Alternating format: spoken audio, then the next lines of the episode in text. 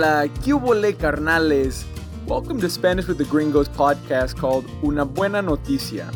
My name is Profe Zacarias, and I couldn't be more excited to bring you the first season of good news stories that my team and I have been working on for over a year.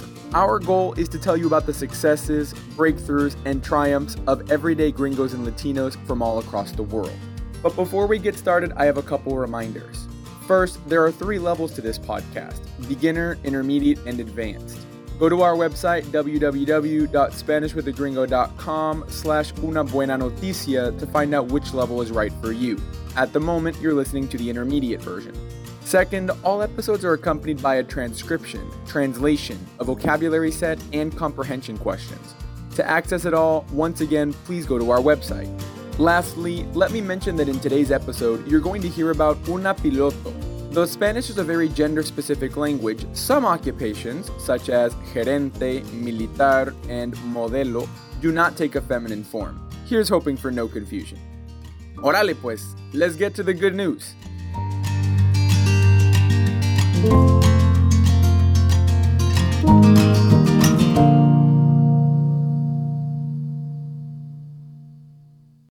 Hola y bienvenidos a una buena noticia. Este es un podcast de Spanish with a Gringo. Me llamo Profe Zacarías y hoy tengo una buena noticia para ustedes. Para empezar con la increíble historia del episodio de hoy, es importante conocer a su protagonista, Sarah Rutherford. Ella tiene 20 años y es de origen belga y británica. Es una mujer intrépida y aventurera que ha decidido hacer algo impresionante. Sure. So, well, my name is Zara Rutherford, and I am now the youngest woman to fly sail around the world and the youngest person to do it in a microlight. Sara es una joven piloto que ha batido dos importantes récords gracias a su viaje más grande que ella realizó desde agosto del año 2021 hasta inicios del 2022. Como ella dijo, es la mujer más joven en volar sola alrededor del mundo, y también es la persona más joven en hacerlo en un avión ultraligero.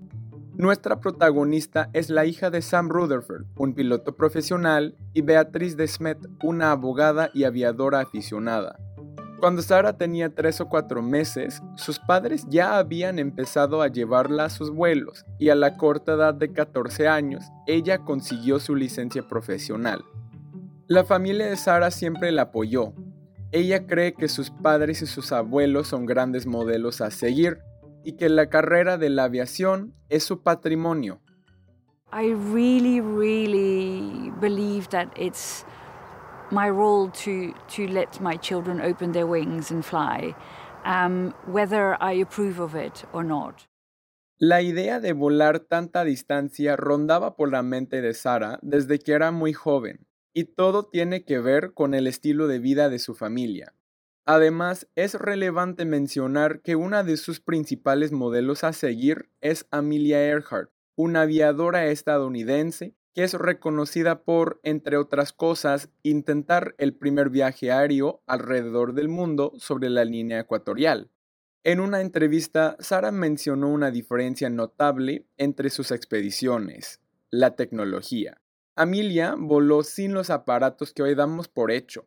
Sara, por otro lado, utilizó una aplicación llamada Forfly que le mostraba datos como su posición, su altitud y su velocidad.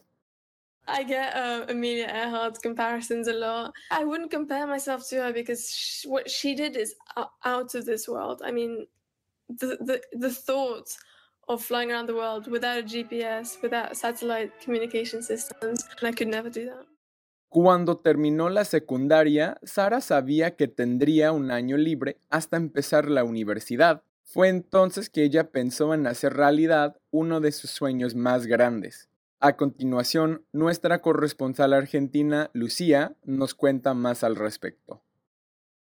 Sara sabía que ir por el récord significaba quitarle el título a su antecesora, la piloto Shasta Weiss que voló alrededor del globo en 2017 cuando tenía 30 años. Por si acaso, Sara decidió contactarse con Shasta para preguntarle de forma muy considerada y sincera si estaba bien romper su récord. the first thing that she asked me is, Is it okay if I break, break your record? I said, Zara, of course it's okay. Records are meant to be broken, but I'm going to do everything I can to help you. Shasta le respondió felizmente que no había ningún inconveniente y que incluso la ayudaría. Con el permiso oficial de Shasta, Sara empezó con el entrenamiento. En una entrevista que Sara tuvo con Sky News, le preguntaron sobre su preparación para el largo viaje. Ella respondió que en esa semana había volado por unas 40 horas y que lo más importante durante ese entrenamiento era garantizar su seguridad en todo momento. Sure, so I've been flying, I mean, this week already I've done about 40 hours of flying. So preparation has been pretty crazy and especially for safety I need to make sure that I'm as safe as possible. Personalmente, pienso que es muy complejo planificar un viaje como este pero Sara planeó todo en solo unos pocos meses. Parte de la planificación incluye la estadía, es decir, dónde se queda mientras no está volando. En el caso de Sara, los hoteles eran la primera opción, pero cuando la gente empezó a aprender del viaje y su importancia, muchos ofrecieron sus hogares. El viaje de Sara comenzaría en su país natal, Bélgica. De ahí cruzaría el Océano Atlántico hacia Groenlandia y después a Norteamérica. Luego bajaría a Centroamérica, solo para regresar por la costa oeste hacia Alaska para pasar a Rusia. Ahora podría atravesar los países de China, Indonesia, India hasta el Medio Oriente. Por fin volvería a Europa, con un tiempo estimado de tres meses. Ella visitaría cerca de 52 países en total. Durante el proceso de planificación, Sara dice que su reto más grande fue encontrar patrocinio. De hecho, no obtuvo su principal patrocinador hasta una semana antes de irse definitivamente. And the, the biggest challenge in the beginning was finding sponsorship. So this whole trip was fully funded through sponsorship. And I think it was, I got my main sponsor like a week uh, before I was due to leave. Finalmente llegó el día y Sara partió de Bélgica el 18 de agosto de 2021, con muchas expectativas y con ansias por conocer más del mundo. Los tramos de un destino a otro duraban varias horas. Además, ella volaba únicamente durante el día, porque era muy arriesgado volar de noche. Se comunicaba con su equipo y su familia cuando podía, porque había veces donde las comunicaciones fallaban.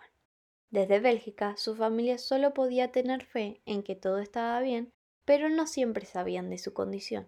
There's like nothing. There's no roads, there's no animals, there's no trees. I didn't see a tree for over a month. Ahora debemos recordar una lección muy importante que todos hemos aprendido. Podemos planear y planear y planear, pero a veces el plan no funciona como queríamos. En el caso de Sara, ella no pudo seguir su plan completamente por varias razones. Primero, su ruta cambió constantemente. Tuvo que hacer aterrizajes improvisados y evitar muchos obstáculos como tormentas en Florida y humo de incendios forestales en California. Y cuando estaba lista para cruzar por China, su visa fue denegada. ¿Algo más, Sara? Uh, I was delayed in Alaska for a month and I was delayed in Russia for a month, both because of visa and weather issues.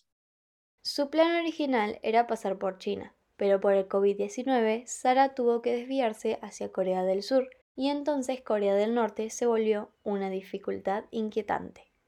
Poco a poco su viaje se alargó y el recorrido resultó un poco distinto al original. En total, Sara visitó 41 países y 5 continentes, en un tiempo de 5 meses y con 19 años de edad. Sara dejó Bélgica el 18 de agosto de 2021 y regresó el 20 de enero de 2022. Lo que esta joven aviadora ha logrado no es algo menor. Sara le ha demostrado al mundo lo fuerte y valiente que es. Pero, ¿por qué hizo esto? At first, it wasn't a, sense of adventure. I wanted to do something, something crazy that would change my life. And then I realized that, you know, I would maybe get a bit more media attention than I thought I would get. So I thought, I'm going to try and use that and, and try and hopefully encourage girls to go into aviation and STEM. So that's in science, technology, engineering, and mathematics. La realidad es que solo el 5% de los pilotos comerciales y el 15% de los informáticos son mujeres.